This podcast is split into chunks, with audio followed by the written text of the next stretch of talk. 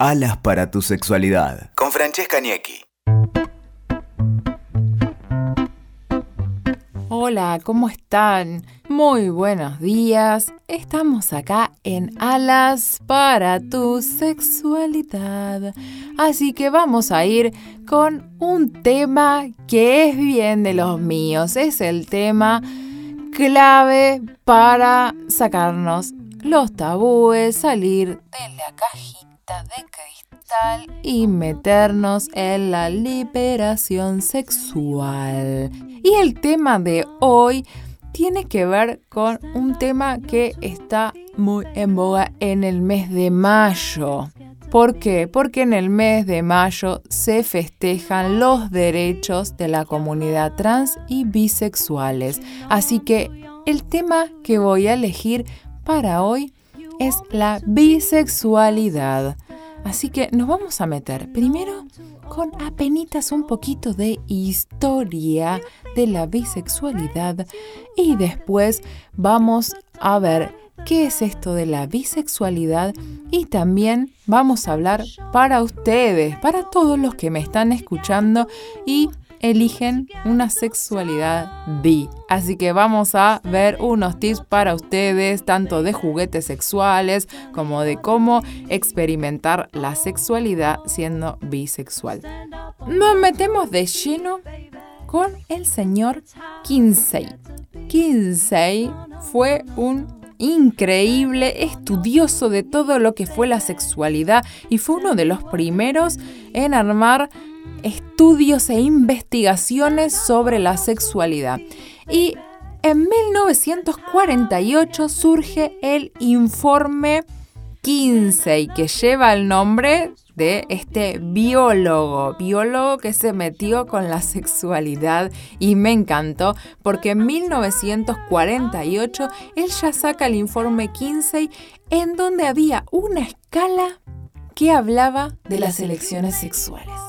1948, piensen. No estamos queriendo decir que la bisexualidad comienza en 1948, para nada, pero en 1948 se pone en un informe, se abre al mundo en un informe, en una investigación, esto de la sexualidad no únicamente heterosexual. Así que el informe 15 tenía un área, un apartado donde hacía una escala de donde del 1 al 6 se situaba si sos exclusivamente homosexual o heterosexual. Y piensen del 1 al 6, pasando muy homosexual, poco homosexual, muy heterosexual, poco heterosexual, bisexual, y ahí aparece la palabra bisexualidad por primera vez en un informe, en una investigación de este queridísimo biólogo que tanto nos ayudó a, entender la sexualidad. En estos días, como les decía, en el mes de mayo, estuvimos mucho trabajando en lo que es la bisexualidad y me han llamado para distintos medios para opinar sobre el tema.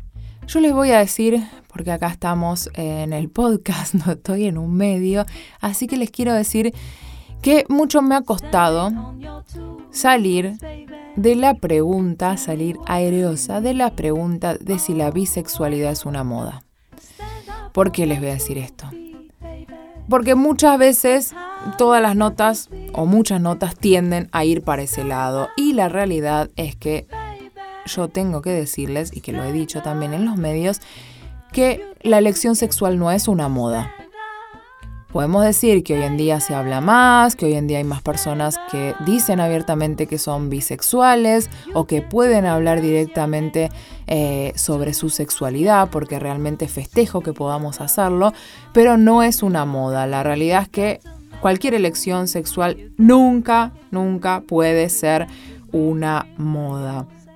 Sí lo que voy a decirles, esto de la moda tenía que ver la pregunta más que nada con que salieron varios jóvenes famosos a decir que eran bisexuales a través de sus redes sociales. Por las redes podemos hablar muchísimo y nunca vamos a poder saber si la persona está diciendo la verdad o no está diciendo la verdad, pero sí este tipo de mensajes de poder abrir la sexualidad, naturalizar, dejar de pensar en las etiquetas y en las elecciones y demás, hacen que muchas personas que realmente sí son bisexuales o realmente están pensando esto puedan sentirse bien, puedan sentirse como que tienen una elección que es totalmente normal y no sentirse mal por eso. Entonces celebro que se pueda hablar cada vez más, eh, tanto en los medios como los jóvenes a través de las redes sociales. Eh, y por el otro lado, también, no sé si estuvieron viendo, hay muchas series que hablan de este tema en Netflix, por ejemplo, la serie Sex Education. Es muy interesante, si la recomiendo realmente si la quieren ver. Y después les voy a recomendar 100 días para enamorarse, que si no lo vieron la pueden ver, que también es local. Así que es una novela muy interesante que trata sobre el tema de las diferentes elecciones sexuales. Obviamente hay obras de teatro cada vez más que hablan de este tema, también los medios, secciones en página 12, por ejemplo, que hablan de este tipo de elecciones sexuales. Así que es muy importante que podamos naturalizarlo y habiendo naturalizado un poco el tema, vamos a ir a hablarle a ustedes, a quienes deciden una elección de sexualidad bi, ¿no? Entonces, primero quiero decirles que me han llegado muchas preguntas sobre este tema. Así que es una moda. No, mentira, no, es una moda. la, trabajamos tanto que ahora... No, no es una moda. Entonces, me han llegado muchas eh, preguntas sobre este tema eh, y algunos me decían que, por ejemplo, a veces les pasaba que tenían épocas en las que le gustaban los hombres y otras épocas en las que le gustaban las mujeres. Y es totalmente normal que uno puede ser que tenga una época en que te gustan los hombres, una época en la que te gustan las mujeres o en momentos que te enamoras directamente de la persona. Puede ser una mujer, puede ser un hombre.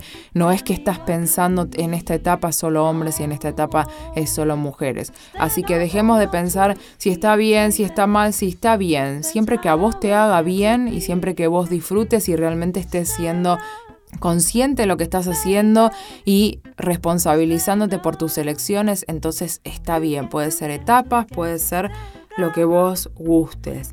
Y también otra de las cosas que quería tocar es el tema de que muchas veces me dicen, danos consejos para nosotros los que somos bisexuales. Y a ver, escuchen el podcast de BDSM. Escuchen el podcast de sexo tántrico. Escuchen el podcast de masturbación. Todos los podcasts que nosotros estamos teniendo acá son para cualquiera. Puede ser hombre que te gusten los hombres, hombre que te gusten las mujeres, mujer que te gusten las mujeres, trans, lo que sea, bisexual, lo que sea, que todos los podcasts están abiertos para todos. Así que vuelvan a escucharlos. Y en cuanto a juguetes, es otra de las preguntas. Bueno, a ver, ¿qué juguetitos podemos usar si somos bisexuales? Y primero tenés que ver esto que decíamos. Bueno, estás... Se supone que si sos bisexual estás bastante más abierto a experimentar, que podés experimentar el sexo con mujeres, con hombres. Eh, entonces, con los juguetes es lo mismo.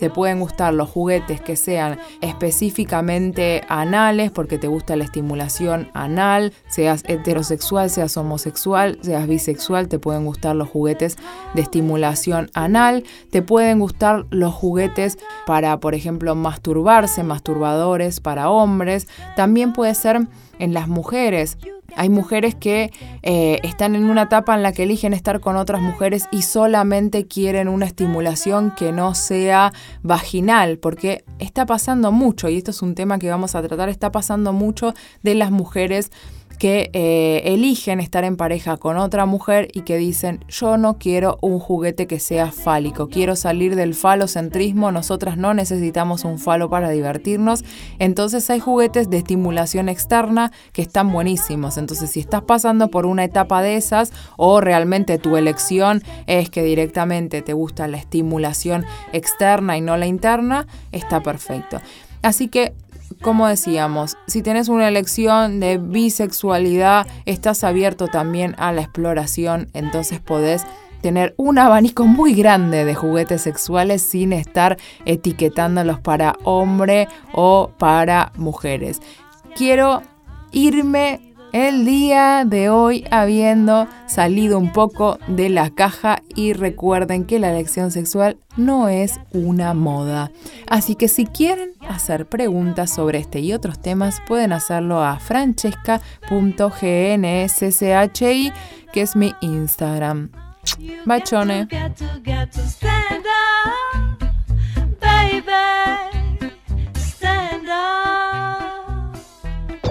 Escuchaste Alas para tu sexualidad con Francesca Niecki. WeToker. Sumamos las partes.